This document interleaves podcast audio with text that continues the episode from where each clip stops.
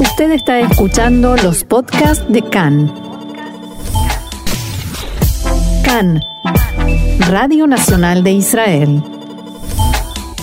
Y para profundizar, para entender mejor lo que ha estado pasando estos días en el sur de Israel y en especial para la gente que vive ahí, porque demasiadas ocasiones las noticias, los análisis pasan demasiado rápido, las declaraciones de político, las cifras de víctimas, de bajas, de heridos, pero hay que recordar que ahí vive gente, que hay muchísimas historias y por ello tenemos ahora con nosotros en línea a Eduardo Polonsky de Or Aner. Shalom Eduardo, ¿cómo estás?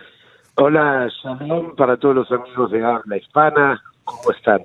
Muy bien, bueno, eh, nosotros estamos aquí en Tel Aviv siguiendo muy pendientes y estando y con eh, los residentes sobre todo del sur de Israel muy presentes en nuestras informaciones y primero de todo, Eduardo, mm, queremos preguntarte cómo estás, cómo, cómo habéis pasado en especial tú y los tuyos, tu familia estos dos últimos días. Bueno, eh, lamentablemente es algo que en forma digamos, eh, un poco loca. Nosotros nos eh, medio nos acostumbramos, es una realidad que nosotros vivimos ya hace 18, 19 años. Eh, este es el noveno, es la novena vuelta, se llama aquí el noveno, eh, la novena situación, la, la número nueve desde los últimos tres años y medio que hubo la última guerra. eh, y es una realidad de un poco, un poco muy, eh, muy, muy loca, muy, eh, puesto que nosotros estamos aquí, estamos viviendo aquí, eh, y probablemente no tengamos conciencia de, conciencia total de cuál es el riesgo que, vivimos.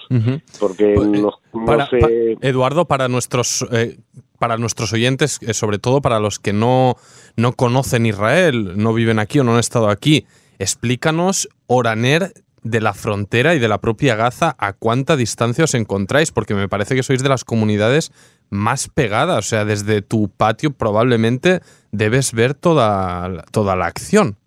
Sí, efectivamente. Nosotros estamos en línea directa de la frontera eh, a escasos eh, a escaso kilómetro, kilómetro 200 eh, de la frontera y digamos del pueblo, del pueblo de donde o de la aldea de donde más tiran, eh, donde bombardean hacia Israel, de donde tiran los misiles estamos a dos kilómetros cuatrocientos. Eh, nosotros estamos en la parte norte del sur, o sea, la parte del Negev, el desierto del Negev, y estamos viviendo en la parte, en la parte norte, en la parte, eh, lo que vendría a ser al lado, quienes conocen, quienes escuchan, eh, el paso de Eres. Hay algunos pasos por donde Gaza se comunica con nosotros o donde por donde pasan las mercancías, por donde pasan eh, las, eh, los alimentos, hay que tener en cuenta y son datos que generalmente no se escuchan en, eh, en prácticamente en ningún lado cuando se habla de que Gaza está cerrada y que la gente allá no recibe, no recibe alimentos, no reciben cosas, bueno, lo cierto es que están pasando a diario 670 camiones. A diario 670 camiones. Con todo, con, eh, con material de construcción que lamentablemente no se usa para construir ni colegios ni salas de, hospital, sino para construir túneles, eh, y pasan comida y pasan de todo. O sea, hoy en día en Gaza, en los mercados, no falta nada, no falta absolutamente nada. Lo único que sí le falta es una razón de por qué vivir. O sea, no ven el día de mañana. Y por otro lado, parece que tienen una religión que santifica la muerte y no la vida. En este caso, eh, Eduardo, bueno, seguramente eh, hablamos no de estos, eh, los dirigentes, en este caso de la yihad islámica, jamás seguro que en Gaza, donde viven dos millones de, habitantes, pues habrá, habrá gente, pues al igual que en Israel, con, distintas opiniones y seguramente gente a la que no le está bien vivir en, en, en conflicto, vaya, igual que hay que de vuestro lado, ¿no? En los kibutzim y las comunidades, pues hablando con, y haciendo entrevistas todos estos años, siempre me he encontrado con muchos haciendo constar un poco esta lamentable situación donde al final quienes pagan, pues es la población eh, civil, ¿no? Y, lo, que yo quería preguntarte, Eduardo, es a, nivel eh, e, emocional, ¿no? O sea, vosotros, civiles que vivís ahí, que, que el conflicto está literalmente encima vuestro, ¿cómo os ha afectado? Eh, no tenéis apenas tiempo para refugiaros vosotros a la que bueno, las alarmas. Efectivamente, eh, como, como tú recuerdas que estuvimos varias veces eh, haciendo notas en Zerot o mismo en los kibbutzim, son escasos 15 segundos el tiempo que tenemos nosotros, desde que suena la alarma hasta que, eh, que tenemos que entrar, o sea, 15 segundos hasta llegar al refugio. Eh, y lo cierto es, es que muchas veces la alarma suena después de que nosotros escuchamos que el proyectil salió, que el proyectil fue lanzado. Nosotros acá escuchamos cuando el proyectil es lanzado y la cúpula de hierro que trata de interceptar eh, que trata de interceptar estos misiles. Nosotros muchas veces eh, podemos, corremos el riesgo de, de que nos caiga o un misil o alguno de los misiles o alguno de los pedazos de los misiles, de las esquirlas, de los misiles que tratan de interceptar a estos grandes... Eh, aquí se, se, destacó especialmente pues los esfuerzos que hace la población civil por seguir siempre las instrucciones de Picuta Oref, de este servicio eh, central civil del ejército, ¿no? Que, indica bien cómo seguir y sobre todo los residentes que toman las precauciones de, tomar refugio. De lo contrario, seguramente las consecuencias serían a nivel humano mucho más devastadoras. Claro, realmente Picuda Oref es el, eh, es el comando de eh, la población civil. Eso es Picuda Oref. Y el comando de la población civil nos ha dado, por un lado, eh, los famosos refugios, cada casa entre de, de 0 a 4 kilómetros de distancia de la frontera, todas las casas tienen que tener su refugio. Eh, y aparte de darnos los refugios y de esta este este eh, digamos este milagro que, que se llama la cúpula de hierro eh, y las alarmas y todo tipo de avisos que hay que realmente estamos nos protege en gran forma realmente lo mejor quien puede quien puede lo mejor en estos, eh, en estos enfrentamientos es eh, lamentablemente irse por un par de días, tratar en especial de sacar a los niños de esta situación, eh, irse para zonas que no están en conflicto, zonas un poco más alejadas como Tel Aviv, que están a 70 kilómetros de aquí, eh, irse para esos lados y tratar de que la gente viva distinto. Eh, ¿pudiste, ¿Pudisteis hacer esto, Eduardo?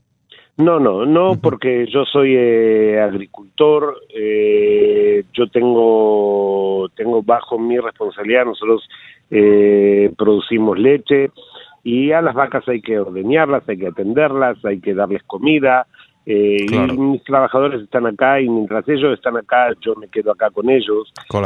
y cuando uno cuando uno hace la valoración esa, probablemente si estaríamos en cualquier otro país y hablaríamos de este tema, uno diría, bueno, pero por una vaca no voy a arriesgar mi vida. Eh, bueno, lo cierto es que acá sí lo hacemos y vivimos en una forma justamente eh, de, de, esta forma nosotros empezamos este, esta pequeña charla que en forma muy loca y en forma poco inusual, eh, prácticamente queda mal decirlo, pero nosotros medio como que nos acostumbramos durante estos 18, 19 años que vivimos esta realidad. Eh, y yo creo que eh, si hablaríamos con cualquier familia de las eh, cientos o miles de familias que viven aquí en la zona, en toda la zona, lo que se llama toda la zona de alrededor de Gaza, eh, o Tef Aza, si hablaríamos con toda esta gente y hablaríamos con cada uno de los niños, se puede escribir un libro sobre las reacciones de, sobre las reacciones de los niños. Por ejemplo, si le preguntas a cualquier niño en el mundo cómo hace un avión, el ruido que hace un avión, todos te van a decir, todos van a contar el ruido que realmente hace un avión. Mi nieto, el nieto más chiquito que tengo por ahora, eh, tiene eh, escaso año y medio y él eh, cuando le preguntas qué ruido hace un, un, avión, él dice hace ¡pum! O mm. sea, siempre viene la explosión detrás de eso. conocen, hay miles de, miles de historias de chicos que no quieren salir de los refugios durante días, durante semanas, no quieren salir de los refugios. Eh, veces que ha pasado que la sirena los ha tomado en situación del baño, en situación de la ducha, en situaciones distintas, y esto lleva a diversos trastornos. No sabemos nosotros todavía qué es lo que va a pasar, y a nosotros nos es más fácil eh, decir que nuestros niños sufren o están en algún tipo de algún tipo de trauma y no nos es tan cómodo eh, decir que nosotros tenemos traumas eh, y secuelas después de estos 18 años de vivir en una situación de una situación bélica constante. Tremendo, Eduardo, qué importante es que, que nos traigas esta impresión de, de, primera mano porque es imprescindible que, que, la gente lo escuche, lo sienta, de otro modo no sería posible. Eh, te, voy a, te voy a tener que despedir porque se me termina el tiempo para la entrevista, pero no sin antes mandarte un fuerte abrazo, Eduardo, desearte sobre todo que haya un día tranquilo y un fin de semana tranquilo y que esto más pronto que tarde y sea como sea, pero eso termine y que puedas estar trabajando tu agricultura, tus vacas y estar con tu familia en tranquilidad y paz porque lo merecéis. Así que te mando un fuerte abrazo desde, desde los estudios de bueno, aquí en Tel Aviv. Dijo Ben Gurión que el que vive en Israel y no espera eh, que haya un milagro, no es una persona realista. Bueno, esperemos que haya que haya acá un, eh, tiempos tiempos distintos. Un gran abrazo y esperemos que la próxima vez hablemos de fútbol. Que lo apunto, lo apunto, Eduardo. Un abrazo grandote. Adiós, gracias. Adiós. Seguimos con más música, de momento aquí en Can en Español.